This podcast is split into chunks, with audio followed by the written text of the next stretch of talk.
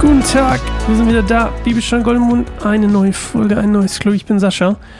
Und ähm, wir sind heute unterwegs in Hiob 23, ich wollte schon fast 24 sagen. Wir sind heute unterwegs in Hiob 23. Das ist auch Hiobs, oder beziehungsweise Teil 1 von Hiobs dritter Antwort auf Eliphas.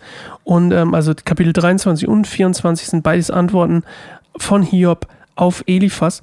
Und diesen beiden, oder vor allem in Kapitel 23, ähm, sind unser Freund Hiob so ein bisschen über zwei Fragen nach. Und das eine ist die Ungerechtigkeit, die er selbst erlebt, und dann auch die Ungerechtigkeit, welche, welchen ähm, die anderen widerfährt. Also im Sinne von, eigentlich hat er nichts getan und eigentlich lebe ich treu mit Gott und muss trotzdem leiden. Und ähm, das ist so ein bisschen das Kapitel, worum es sich geht. Und Hiob sehnt sich eigentlich danach, Gott zu finden in, im ersten Teil von 23 und ist immer noch sehr betrübt und will sich eigentlich in, diesem, in dieser Betrübtheit an, an Gott wenden.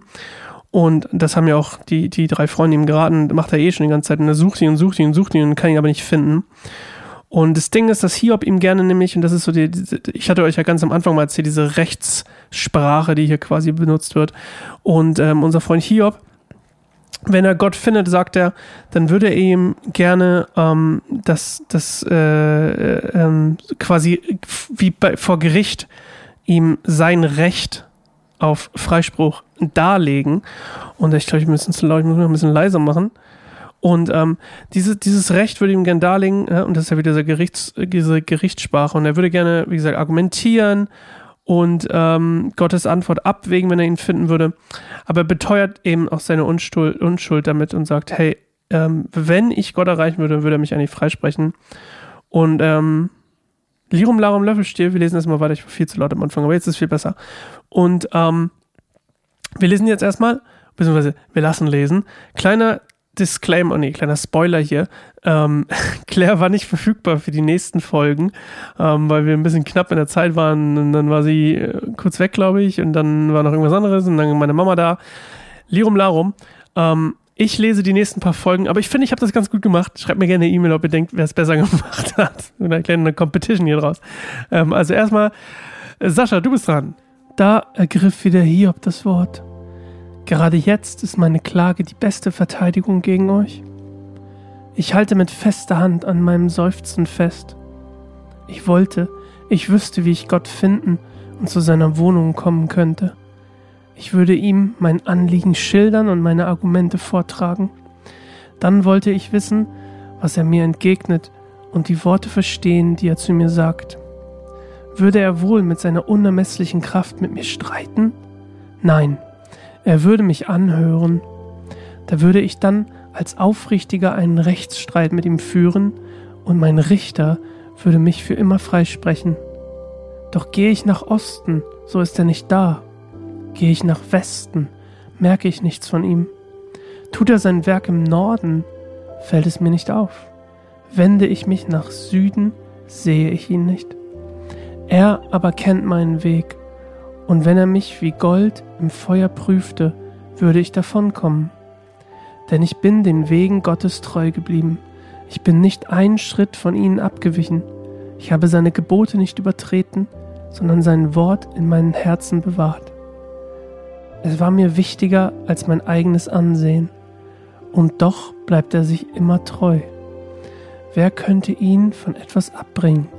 Er führt aus, was er sich vornimmt, und er wird auch ausführen, was er für mich bestimmt hat. Es ist Gottes Art, so zu handeln.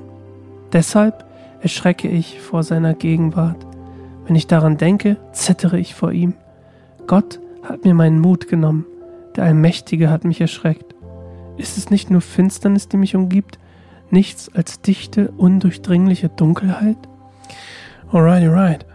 Ähm, dafür, dass ich sonst das nie gelesen habe, fand ich es ganz nett. Also, hat auch Spaß gemacht zu lesen, muss ich ehrlich zugeben. Ähm, ich mag diese eine Stelle besonders, wo, wo er über das Gold spricht und ähm, die Reinheit von Gold. Also Hiob hat hier eigentlich, erhebt hier quasi einen Anspruch, er sei so rein wie Gold. Und ähm, das ist irgendwie eine, eine schöne eine schöne Gewissheit, die er da über sich selbst hat. Ich finde es manchmal so einen spannenden Kontext, darüber will ich euch ein bisschen mit euch noch reden. Ich finde das manchmal so spannend, wie wir selbst auf uns schauen und wie wir oft auch uns selbst eigentlich ähm, ich, sagen, ich will nicht sagen runtermachen, aber definitiv nicht ähm, hochheben.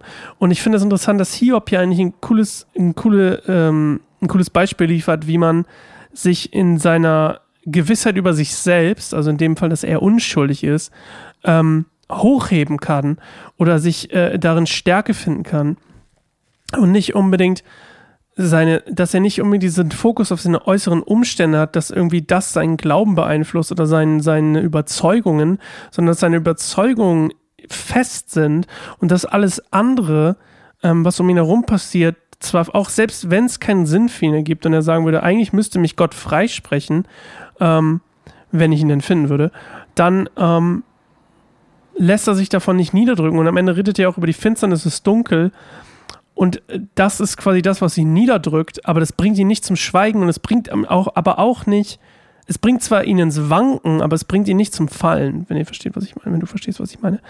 Und ähm, ich finde das super interessant, dass wir das mal einfach ähm, so ein bisschen sacken lassen, zu überlegen, okay, man, wie viel haben eigentlich äußere Umstände Einfluss auf das, was ich über mich selbst ausspreche? Weil Hiob hätte ja auch sagen können, oh, alles spricht dafür, dass ich ein Sünder bin, wie meine drei Freunde sagen, ah ja, dann bin ich wohl einer, naja, dann hat Gott wohl recht, dann habe ich irgendwas falsch gemacht, sondern nein, er sagt, ich bin rein wie Gold. Und ähm, Eliphas hatte ja in Kapitel 22, Vers 10 angedeutet, dass er ähm, erschrecken würde über seine Sünde.